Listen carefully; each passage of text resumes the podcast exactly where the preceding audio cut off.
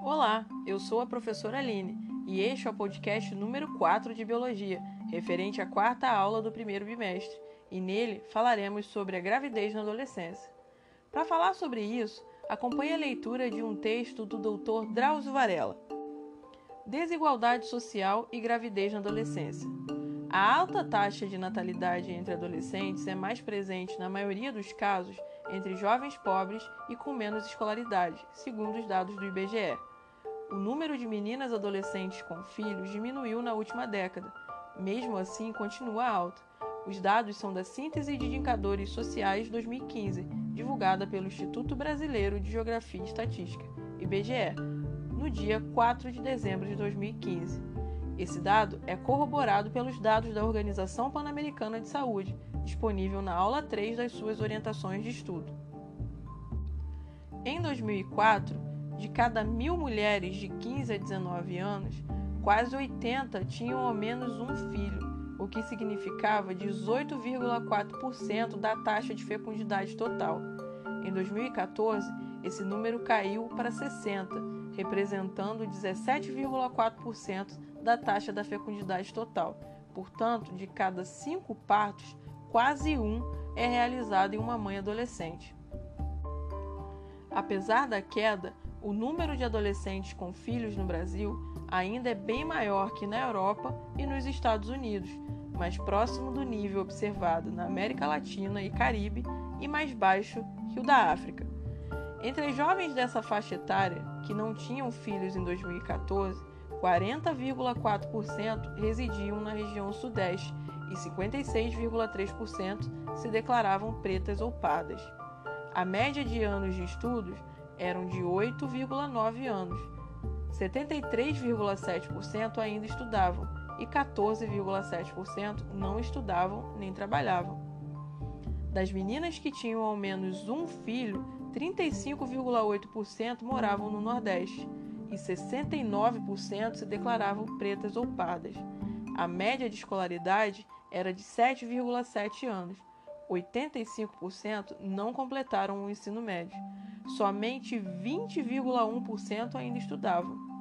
59,7% não estudavam nem trabalhavam e 92,5% cuidavam dos afazeres domésticos por uma média de 27,1 horas semanais. A taxa de adolescentes com filhos mostra uma faceta conhecida dos brasileiros, a desigualdade social. Os dados revelam que a maioria das mães adolescentes tem poucos anos de escolaridade, é negra e vive nas regiões menos economicamente desenvolvidas do país. São vários os fatores que levam as meninas a engravidar em uma fase da vida em que deveriam se preocupar com os estudos e em aproveitar a juventude. Muitas têm conhecimento acerca dos métodos contraceptivos, mas ignoram como utilizá-los corretamente. Assim, acabam usando o anticoncepcional de forma errada, o que torna sua eficácia reduzida. Há regiões em que o acesso a esses métodos é precário. Nem todo posto de saúde oferece contraceptivos, entre eles a pílula do dia seguinte. Com acesso limitado, menos informações e a dificuldade comum às meninas muito novas em aderir a métodos que exigem regularidade de uso, a contracepção muitas vezes falha. Essas adolescentes também têm baixa perspectiva em relação à escolaridade e à futura inserção no mercado de trabalho. Com isso, o papel social que lhes sobra é o de mãe. Como fazer para essas adolescentes não terem filhos tão cedo e, com isso, traçarem um caminho que as afaste completamente da escola e de uma vida profissional com expectativas melhores? Nossa sociedade conhece a resposta, embora não nos empenhemos em aplicá-la da mesma forma que fazemos com as meninas das classes mais favorecidas. Em primeiro lugar, oferecemos às meninas mais ricas uma educação de melhor qualidade, que lhes permite criar expectativas em relação ao futuro. Assim, sonhos e planos como viajar, entrar em uma faculdade, conhecer outras culturas e pessoas, aprender novas habilidades e montar a própria casa antecedem o desejo da maternidade. Quando essas meninas entram em idade fértil, conversamos com elas sobre sexo e as levamos ao ginecologista, que passa a acompanhá-las e a orientá-las na escolha do melhor método anticoncepcional, a que certamente terão acesso. Elas não se sentem socialmente pressionadas a engravidar. Suas amigas não têm filhos e a elas estão destinados vários papéis sociais que não os de mãe.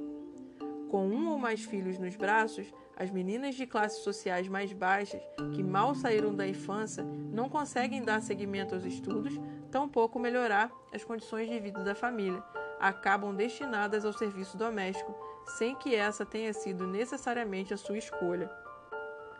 Para as mulheres mais ricas, a maternidade é, na maioria das vezes, uma escolha e não um destino do qual não se pode fugir. Por que aceitamos condenar as mais pobres a uma realidade que evitamos para as nossas filhas? Todos deveriam ter direito de exercer sua sexualidade e decidir quando e quantos filhos desejam ter, e contar com acesso a métodos que lhes assegurassem esse direito. Uma sociedade que se nega a garantia dos direitos reprodutivos a todas as mulheres em idade fértil, sem exceção, deveria, no mínimo, envergonhar-se. Até a próxima aula, pessoal!